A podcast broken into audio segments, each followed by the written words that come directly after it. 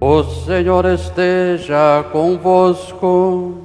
Ele está no meio de nós. Proclamação do Evangelho de Jesus Cristo segundo João. Glória a vós, Senhor. No princípio era a palavra, e a palavra estava com Deus, e a palavra era Deus. No princípio estava ela com Deus. Tudo foi feito por ela, e sem ela nada se fez de tudo o que foi feito. Nela estava a vida, e a vida era a luz dos homens. E a luz brilha nas trevas, e as trevas não conseguiram dominá-la.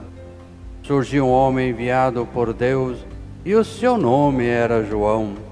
Ele veio como testemunha para dar testemunho da luz, para que todos chegassem à fé por meio dele.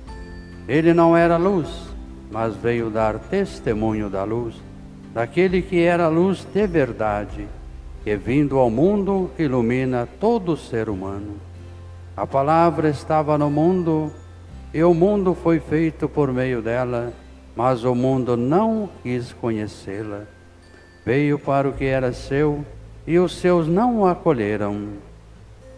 Mas a todos o que a receberam, deu-lhe a capacidade de se tornarem filhos de Deus, isto é, aos que acreditam em seu nome, pois estes não nasceram do sangue, nem da vontade da carne, nem da vontade do varão, mas de Deus mesmo.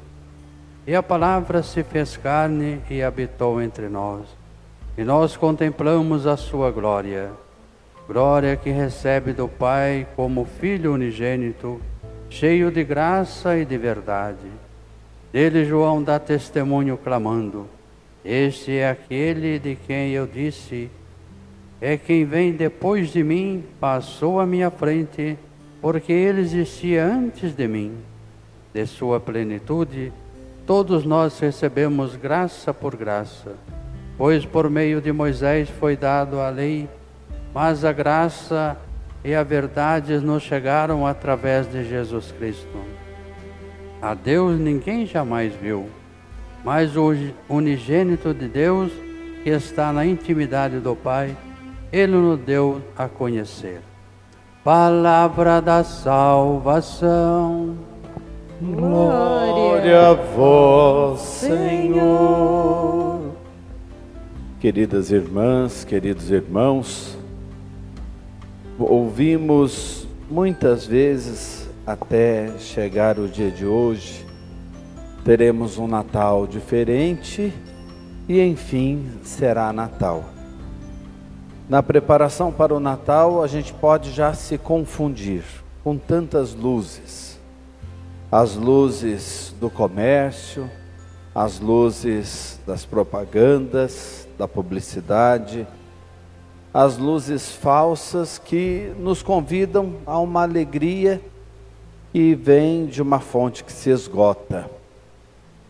Para aqueles que habitavam nas trevas, brilhou uma grande luz. Ouvimos isso na noite de ontem e ouvimos isso no Evangelho de hoje. Mas muitos não compreendem e continuam sendo enganados por brilhos falsos, por falsa luminosidade. Esse ano tivemos a oportunidade, tomara que tenhamos abraçado esta oportunidade, de viver um Natal de uma forma mais íntima, deixando a luz que vem de dentro tomar conta da nossa alma, do nosso coração e fazendo com que a nossa alma se encontrasse com o menino do presépio, fazendo com que o nosso coração se colocasse à disposição do coração dele. Tivemos a oportunidade de menos festas exteriores e algo mais íntimo no nosso lar. No dia de ontem ou no dia de hoje, refeições com menos gente, momentos em que fomos chamados a pensar em quem está perto de nós, a quem faz parte da nossa vida como os nossos próximos mais próximos. E olhando para a cena do presépio, nós temos tanto que aprender. Olhar para um José que deixou Deus transtornar os sonhos dele. Deus entrou nos sonhos dele. José sonhou com Deus. E a sua história foi marcante. Tanto é que dois mil anos depois nós recordamos desse José, que não ficou só mais um José na face da terra mas o São José, o José que cuidou de Jesus para nós, o José que foi instrumento para que Jesus chegasse até o nosso coração. Não é à toa que o Papa Francisco proclamou 2021 o ano de São José, para a gente olhar para essa figura e aprender a deixar Deus entrar nos nossos sonhos, a sonharmos com Deus a termos Deus presente em tudo o que fizermos, não obstante a presença de Deus e o pedido de Deus e os chamados de Deus até transtorne os nossos caminhos. Faça com que a gente siga num rumo diferente daquele que a gente pensava, que é o que aconteceu com José. Olhamos para Maria e contemplamos nela a ternura do céu. O céu nos deu uma mãe uma mãe que o menino vai nos entregar lá na cruz, para que ela viesse para as nossas casas. E como nós temos experiência bonita com essa mãe, como essa mãe do céu toca o nosso coração e ela envolvendo Jesus em faixas, como que tivesse embrulhando Jesus para dizer: Olha, o meu presente para a humanidade é esse. Esse sim que fez diferença no céu e na terra. Esse sim que se encarnou em alguém que faz diferença na história. Existe o antes e um depois dele, não só na história da humanidade, mas na história de cada um de nós. Maria, na noite de Natal, nos entrega o menino embrulhado, envolto em faixas, para que o desembrulhemos no decorrer de um novo ano e deixemos Jesus se movimentar na nossa vida. Pela ação do Espírito, Ele, através do seu Evangelho, a palavra que se fez carne, faz acontecer um pouco do céu em nós e o melhor de nós em nós mesmos. E o que que o menino tem para nos dizer? Acreditar em Deus não é difícil. É mais difícil não acreditar nele. Como é que pode a gente comprovar toda a organização do universo?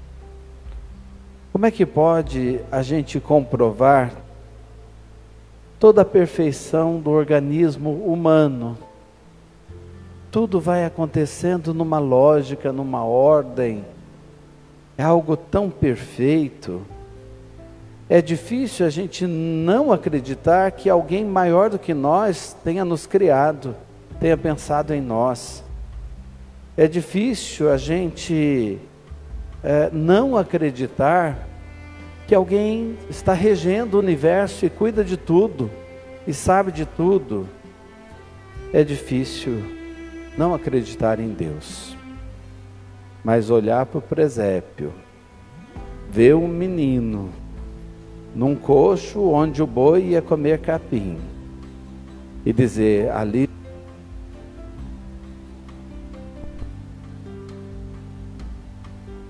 está o meu Deus, isso não é fácil. Se pensar, e pode, como é que pode Deus fazer isso? Pois é, essa é a nossa fé cristã. Deus se encarnou. A palavra se fez carne e habitou entre nós. Que palavra? A palavra do Deus Criador. A palavra do Deus que cria, que gera, se fez carne e veio habitar entre nós, armou a sua tenda entre as nossas tendas, como nos diz São João, fez a sua casa vizinha à nossa casa. Aí a gente se questiona.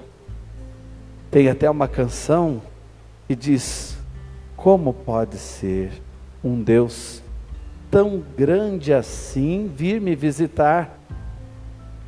Quem nunca se fez essa pergunta não entendeu o que é o Natal. E por que que ele se encarnou? Para assumir os meus limites e os seus.